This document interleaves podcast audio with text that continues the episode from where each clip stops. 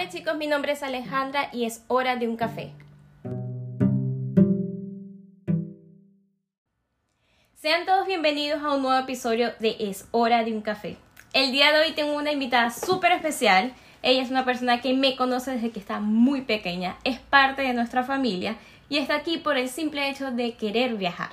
Les presento a Vicky Greco. Bienvenida, Vicky, nuevamente en Miami. Teníamos cuántos añitos sin vernos, muchos, ¿verdad? Hola, Ale. Sí, por lo menos unos cuatro o tres años ya Más que no nos menos. veías. Tenía por lo menos dos años sin venir a, a Miami. A Miami sin vernos. Y estaba, creo que la última vez incluso estaban tus hermanas aquí. Cierto, cierto. Sí, Cierto, sí. eso entonces eso fue ya a finales de No, 2017 Ajá. aproximadamente. Antes de yo irme, recuerdo que era antes de irme a Michigan. Me recuerdo eso muy bien. Sí. Yo te traje aquí porque, para el que no la conoce, Vicky desde hace muchos, muchos años, a ella le, se puede dar la mano con muchos youtubers del viaje. ¿Por qué? Porque a ella le gusta viajar, le gusta conocer nuevas culturas, le gusta disfrutar de otros países, conocer muchas ciudades y lo han logrado con esfuerzo de sus sueños, de su trabajo y quiero que vamos a hablar hoy de eso. ¿Qué tal estas vacaciones que te han traído a Miami? ¿Qué tal, qué tal ha sido estos días por aquí, por Miami? Bueno, esta, este retorno a Miami ya luego de tanto tiempo, huyendo un poco del- de los cl- climas fríos que hacen ahora donde, donde estoy viviendo, aprovechando unos días de sol, playa, piscina, Sí. compañía en familia, que mis amigos para que están acá prácticamente ustedes son, son mi familia, entonces bueno, aprovechando esta, estos reencuentros que siempre son agradables. Vicky, has viajado durante mucho tiempo, sé que te gusta mucho. Danos un aproximado, más o menos, en, en números, ¿cuántas ciudades conoces? Wow, esta es una, una pregunta complicada. Eh, podría decirte aproximadamente más de, más de 20 ciudades, no, muchísimo más de 20 ciudades. Ahorita el número exacto no recuerdo. Pero eso sí, he estado viajando un poco por Europa, unos 3, 4 países en Asia y un poco de Sudamérica y, y América en general. Que tú recuerdes así cuál fue tu primer viaje internacional. Ella es italiana, ¿ok? Entonces yo sé que ha ido mucho a Italia, pero ¿cuál fue tu otro destino internacional? Primero que tú dijiste, este es mi primer viaje. Bueno, eh, como tú dices, aprovechando una de esas tantas idas a Italia, aproveché la oportunidad y, y estaba en las temporadas que uno organiza, está un vuelo low cost desde la ciudad de mi familia, lo- logré organizarme y hice un vuelo hacia Londres. Fue mi primera ciudad que me fui y en esa oportunidad eh, no, no fue un viaje sola, me fui con mi primo. Estábamos encantados, o sea, estábamos viendo prácticamente una ciudad súper espectacular, increíble. Las, las personas eran bien amables con las, con las que interactuamos. Sí, incluso la gente local sí estábamos un poco perdidos porque, ¿sabes? A veces es una ciudad diferente, eh, un idioma que uno no es el que está acostumbrado y medios perdidos en, en el medio de la, de la ciudad que no conoces. Bueno, siempre tienes que estar preguntando a un local o algo para que te den al- algunas instrucciones. Esa vez que yo recuerde, eh, hicieron no solamente en Londres, ¿cierto? Fueron- Sí, sí, sí, tienes toda la razón. Fue como un mini Eurotrip, pero de todo era como corriendo. Para así, sí, muchos dirían que siempre me la paso como que corriendo. Sí. En esa, esa vez hicimos como que un micro tour eh, desde Londres, luego pasamos a París y de París nos fuimos al norte de Italia, Milano, Verona, ciudades increíbles. Eh, bueno, eh, en la- de ese viaje de Londres, esto pasa, inicialmente ni siquiera teníamos dónde, dónde llegar. Fuimos como que a la A aventura. a los mochileros. Algo así, nuestra mochila, llegamos a la ciudad y dijimos, bueno, ¿y ahora? Estábamos ahí, ni siquiera teníamos el hospedaje. Empezamos a buscar y al final ni siquiera, eh, ni siquiera nos fuimos a un hotel, nos conseguimos el asilo en casa de unos, unas amistades de mi primo. Inesperado que los conseguimos y bueno, aprovechamos la oportunidad. Pero cuando estamos ahí nos dimos cuenta que no era tan sencillo y llegamos y ahí mismo y empezamos a hacer la reservación de la De noche en París y de las otras noches que nos seguían. Porque si no, prácticamente íbamos a dormir en la estar calle. en la calle, en medio de una plaza o algo. Entonces ahí nos empezamos a organizar y ver todas las los contras que, que no teníamos previstos en, en la organización del viaje. Claro, y así has aprendido tú misma a organizarte con tiempo. O sea, incluso, ojo, este viaje fue literal un día para otro. Ella decidió, voy a Miami. Y así, pero ella ya lo sabe organiza muy bien. Ella busca y rebusca y rebusca un buen, buen precio, una buena oferta y aprovecha hasta, hasta lo mejor. Así como dices, ya después de ese, ese imprevisto, ahora todos los viajes por lo general eh, lo organizo con, con mucho tiempo, también para eh, definir en mi, en mi trabajo qué fecha es la mejor para viajar. Y eh, no solo eso, sino que cuáles son los mejores costos. claro. La temporada baja, cualquier oportunidad, porque a lo mejor lo que es para nuestro país, el país que yo viva sea barato porque sea temporada baja, pero para el país el que quiero visitar es temporada alta hay que tomar en cuenta muchos de los tips eh, que influyen en, en la ida al viaje. Eso es cierto, eso es cierto. Ahora cuéntame algo. De todos los países o todas las ciudades, vamos a decir ciudades, ¿cuál ha sido tu mejor viaje? Wow. eh, una pregunta algo complicada. Digamos que depende.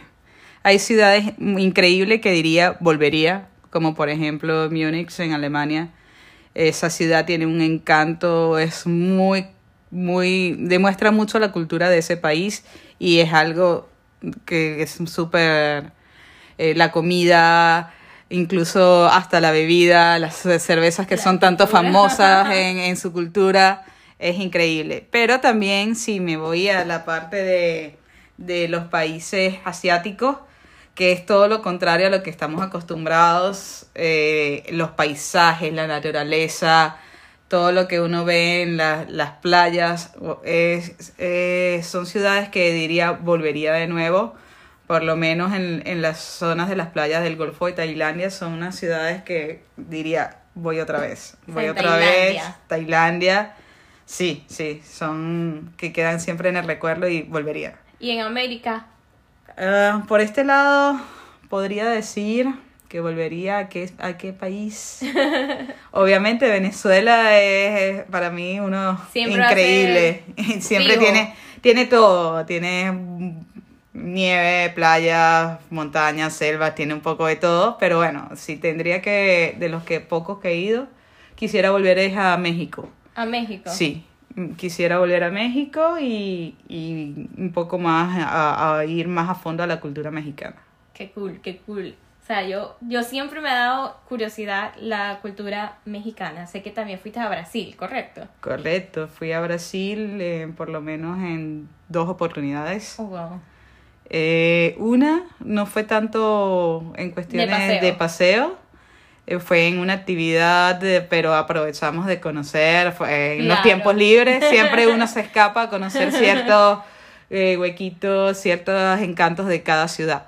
Pero en, en otra oportunidad me fui para Río, ahí bueno, el famoso Cristo y sí, Río de, tiene sus particulares, particularidades que hay que tener como que en cuenta un poquito también tanto la seguridad y saber como que dónde estás, pero igual eh, como que para las zonas turísticas se disfruta mucho. Sí, a mí me gustaría algún día, si quiere. Amén, amén, que así sea. eh, conocer Brasil siempre me ha llamado mucho la atención. La cultura, la samba, la música, la gente jovial. Sí, el idioma también, creo que yo entiendo mucho portugués, no lo hablo así como que, ah, pero entiendo y me puedo defender. Pero eso me lleva a otra pregunta, Vicky. ¿Cuántos idiomas hablas tú? ¿Cuántos? O sea, cuando llegas a un país, tú te comunicas normalmente en inglés. Por lo, por lo generalmente sí, por lo general en inglés. Y bueno, depende, porque por, en ciertos países, como, como decía, en Asia, lo que era Camboya o más que todo en las zonas como rurales, zonas más pueblerinas que no sean centros de ciudades muy turísticos. En ese tipo de ciudades es como que complicado comunicarse con la gente local porque no te manejan ni siquiera el inglés, te manejan en su propio idioma, entonces ahí tú usas todo, usas las señas, empiezas a, tratar de comunicarte de cualquier forma, señalando cualquier cosa, explicando con las manos, pero bueno, se logra.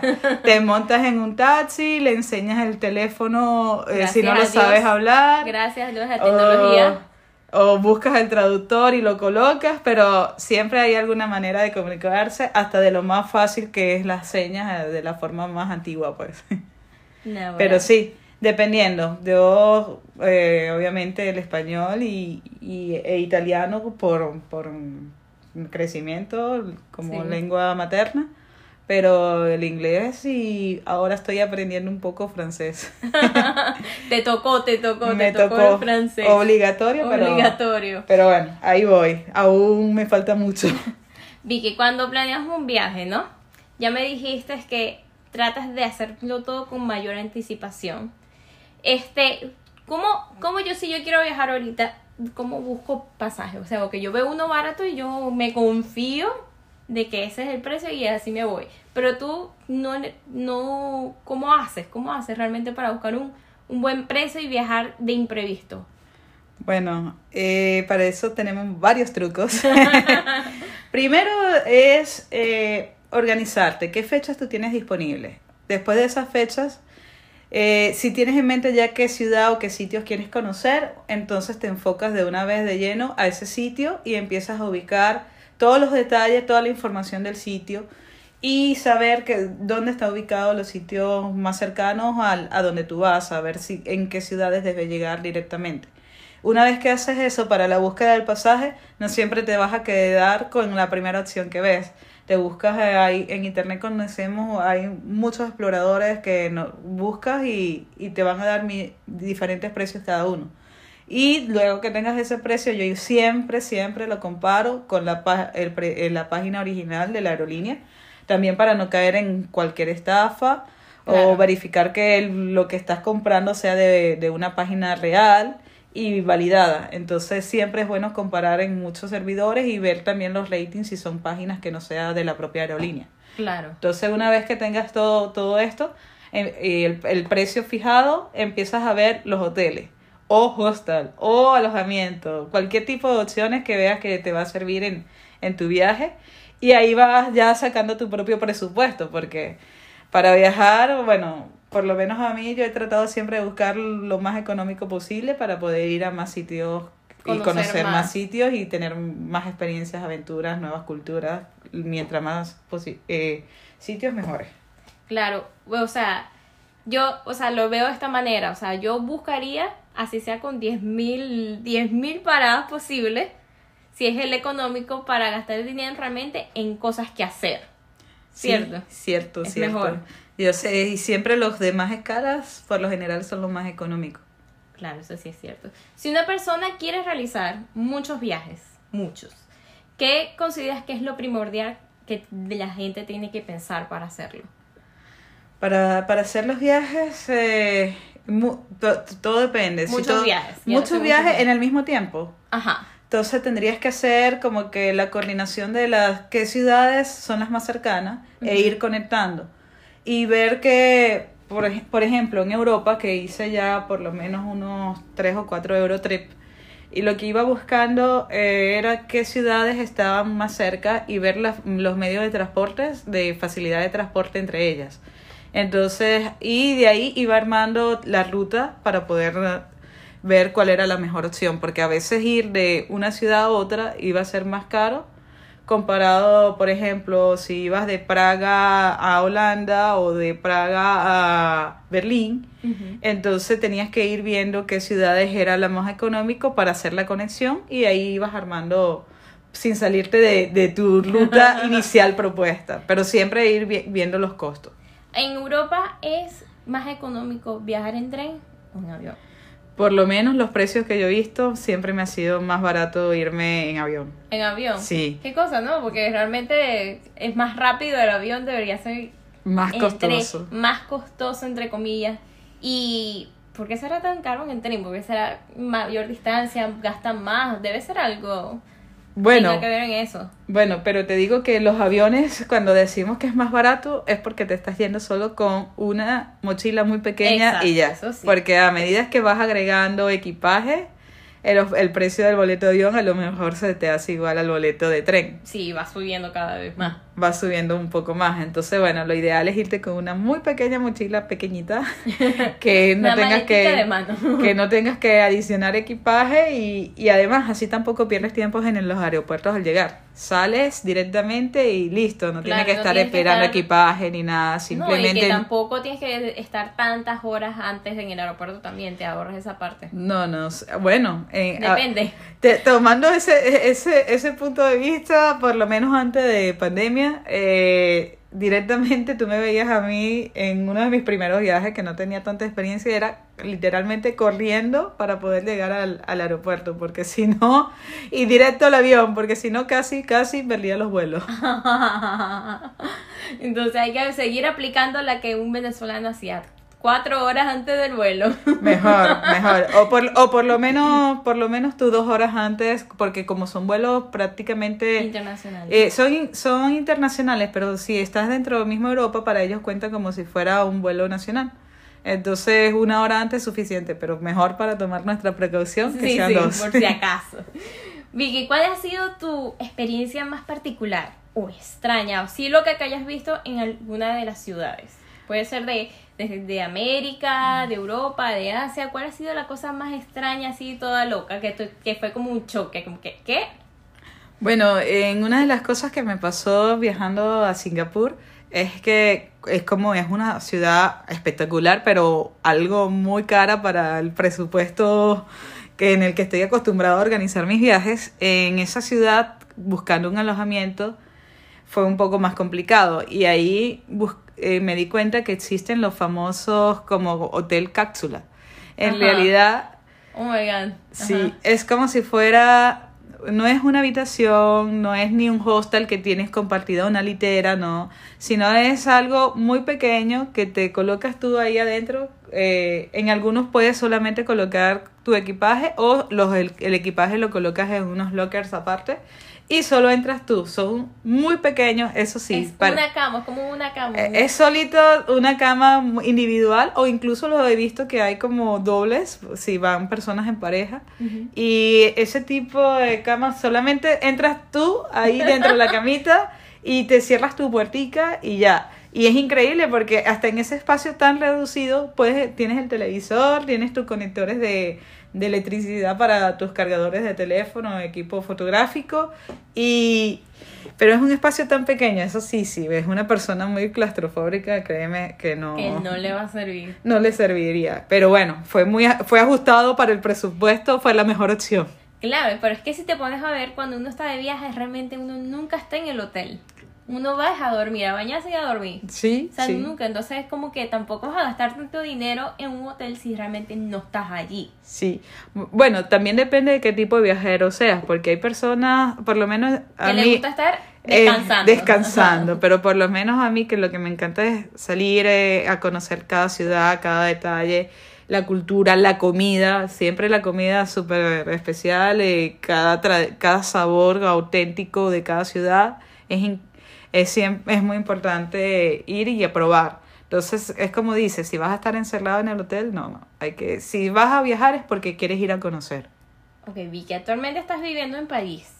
Ajá, cuéntame cómo llegaste ahí. Como una venezolana trabajando en su país llega a París trabajando.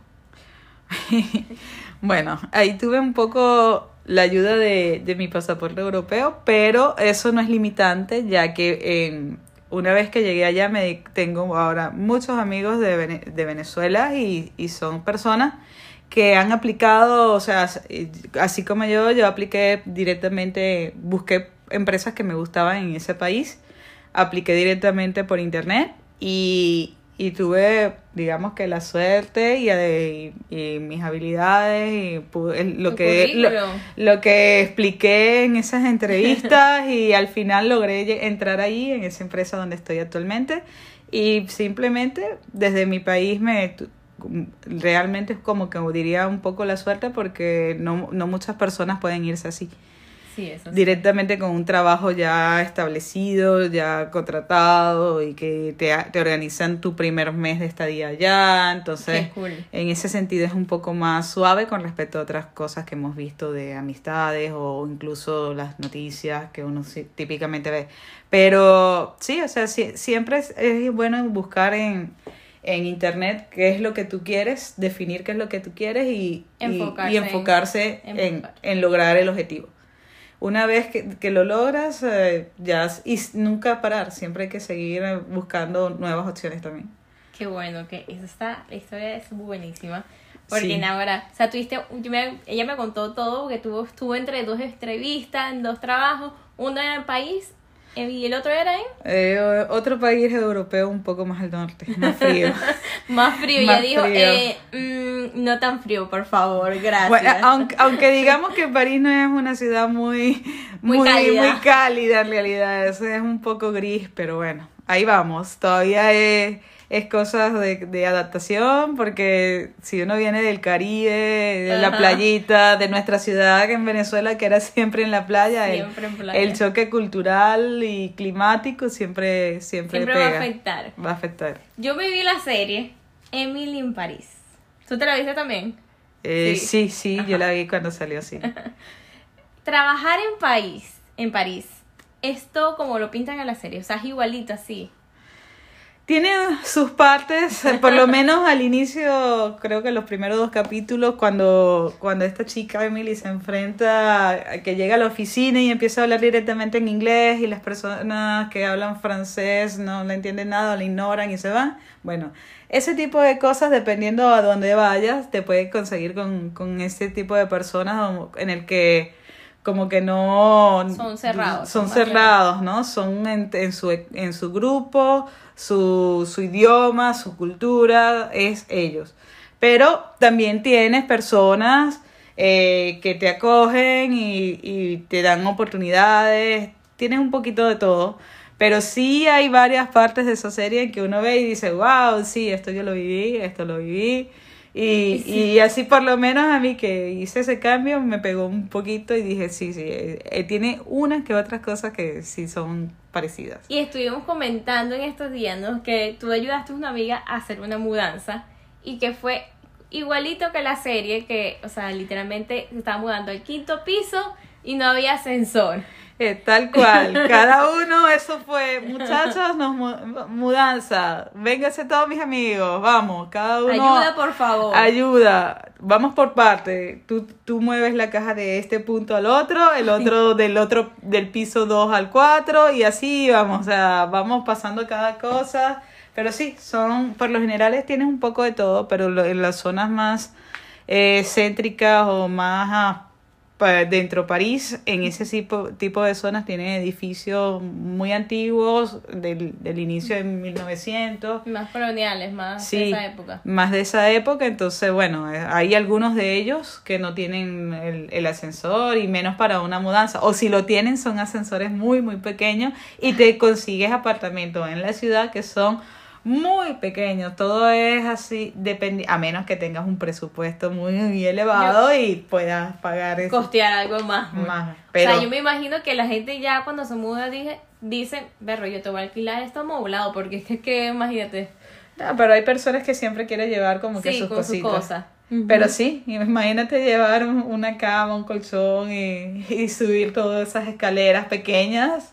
Qué dolor, no, no, no, qué dolor. Pero yo son cosas que pasan. Yo quejándome mudanza de tercer piso, de tres pisos. No, no, no.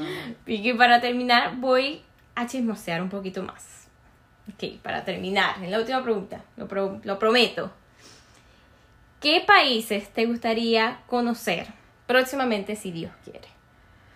Quisiera ir eh, a Vietnam, conocer un poco de la cultura de este país y también de Marruecos.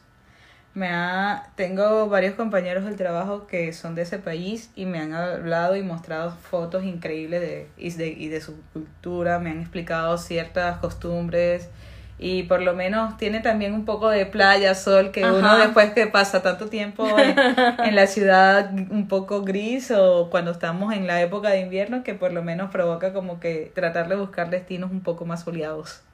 Por lo menos para mí que me encanta tanto. No, imagínate que uno es de Puerto La Cruz, entonces uno siempre vivió en playa, acampando, bajo el sol, en una piscina, una cosa. Entonces imagínate irte a un lugar tan frío, o menos tú dices que es gris. O cuando, sea, cuando estábamos tan pequeños que nos íbamos a acampar, nadar de una isla a otra, ese tipo de cosas, no, esas experiencias por ahora ya han pasado. han pasado y bueno. Incluso aquí en Miami, aquí nadie nada tan lejos. Aquí nadie, a la gente le tiene miedo a los tiburones.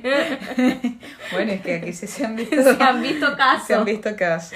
Chicos, esto ha sido todo por hoy. Gracias Vicky por estar aquí. Compartimos un poco de tu viaje y tus experiencias. Muchísimas gracias Alejandra a ti por esta oportunidad, por compartir en Es la hora de un café.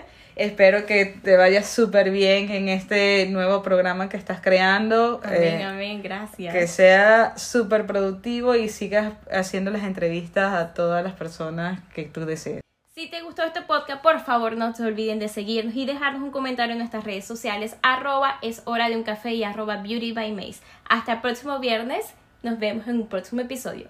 Bye.